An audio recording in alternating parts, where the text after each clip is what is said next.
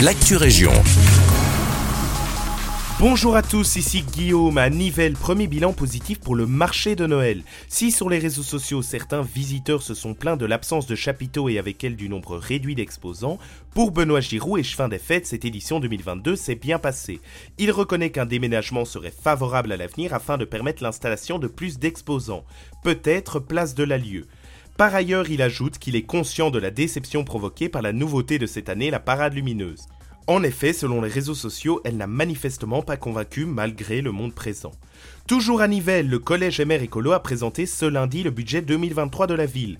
Devant faire face à une inflation toujours en hausse, à l'indexation et à l'augmentation des prix de l'énergie, on arrive à un total de 59 millions d'euros. A noter qu'en 2018, celui-ci était de 36 millions. L'équilibre est cependant préservé, l'échevin des finances Germain Dan assure que le cap a été fixé pour maîtriser la trajectoire financière et assurer l'avenir. Avis aux usagers de la tech. Après de multiples sollicitations des habitants de l'Est Brabançon à propos d'un manque de lignes de bus dans cette région où se déplacer peut être un défi quand on ne dispose pas de voiture, la tech a décidé de répondre positivement. En effet, une enquête vient d'être lancée sur la possible création d'une ligne express entre Jodogne et Bruxelles.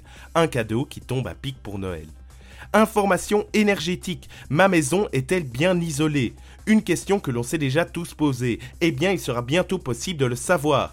De fait, dans les semaines à venir, un avion doté de capteurs infrarouges survolera l'ensemble des communes du Brabant wallon.